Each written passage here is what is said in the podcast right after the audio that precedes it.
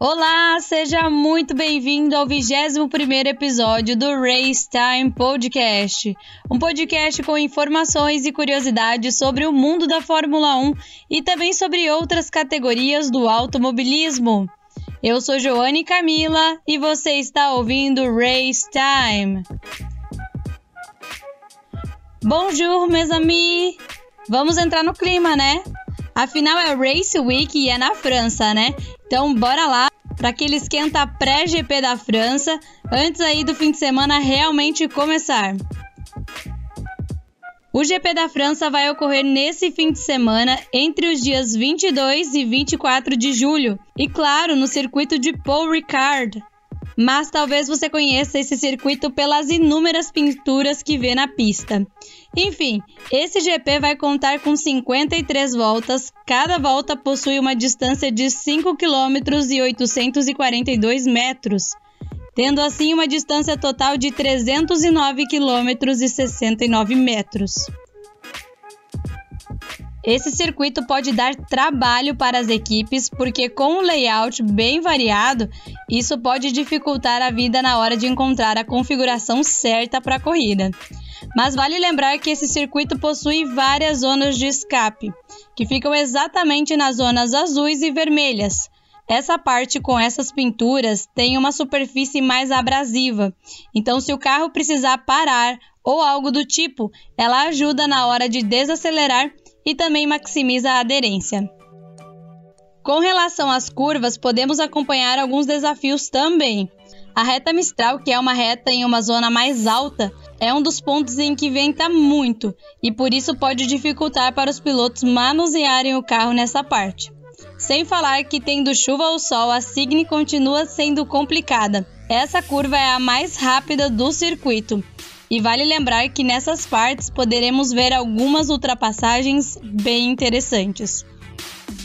Mas falando em chuva e sol, a chuva não vai aparecer por enquanto, porque as temperaturas prometem subir ainda mais no fim de semana, já que a Europa está enfrentando uma forte onda de calor, isso sem falar nos incêndios que estão atingindo a França também.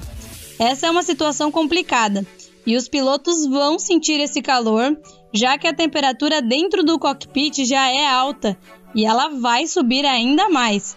Então haja líquido aí para esses pilotos se hidratarem nesse fim de semana, viu?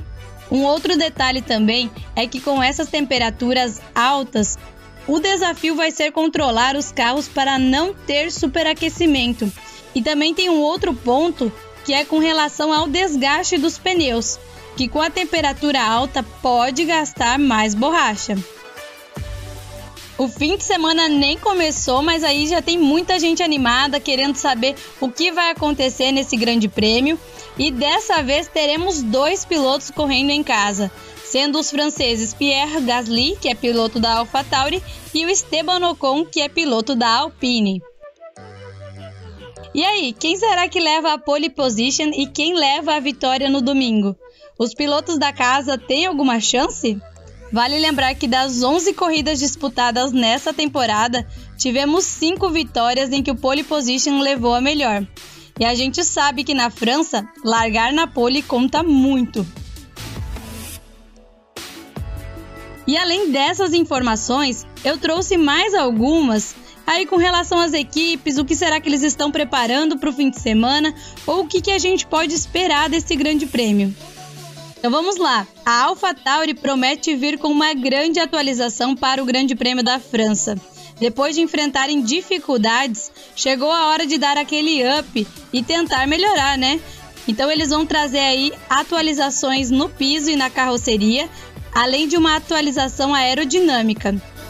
Bom, e como o regulamento de 2022 pede que os pilotos jovens tenham a oportunidade de pilotar durante um treino livre, a Mercedes vai colocar o piloto reserva Nick DeVries para participar do primeiro treino livre na França. Ele vai ocupar o lugar de Lewis Hamilton nesse treino.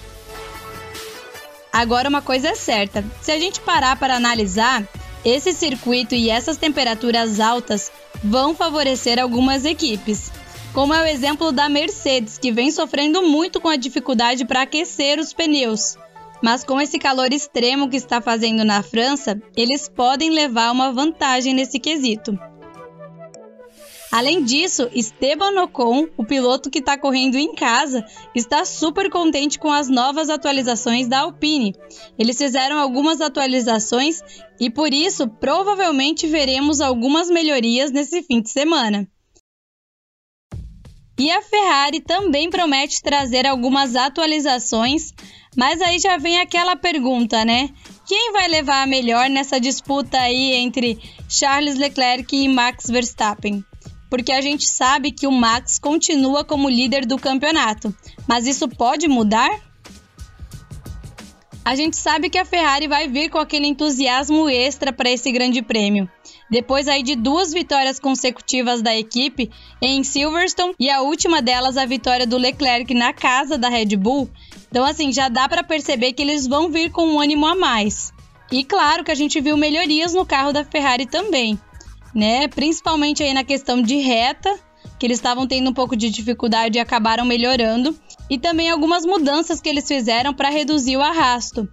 Né? Mas os problemas de confiabilidade ainda continuam complicando a vida da Ferrari. E a Red Bull, apesar dos problemas no carro do Max, no Red Bull Ring, a equipe está sempre trazendo novas atualizações para o carro.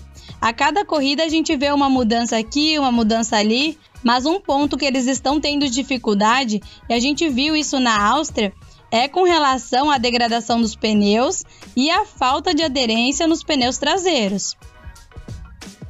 Mas a questão é que os carros não estão muito diferentes. Tanto o carro do Max Verstappen quanto o carro do Charles Leclerc estão muito parecidos. E assim, ambos estão competitivos. Eles estão competindo praticamente aí no mesmo nível, mas uma coisa a gente tem que levar em conta, né? Em questão aí de, de pista, de circuito, né? Qual carro anda melhor em tal circuito, né? E inicialmente o circuito de Paul Ricard pode favorecer a Red Bull, que tem uma tração melhor nesse tipo de circuito. Mas a gente viu, né, uma grande surpresa na Áustria. E será que isso pode se repetir novamente? Essa é a pergunta que fica pra gente analisar, né? Bom, e agora eu quero saber a sua opinião também.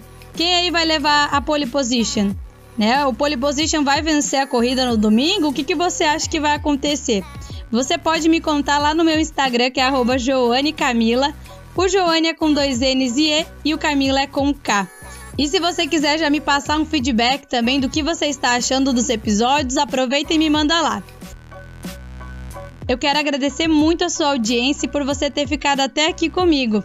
E claro, eu te espero no próximo episódio também. Até lá!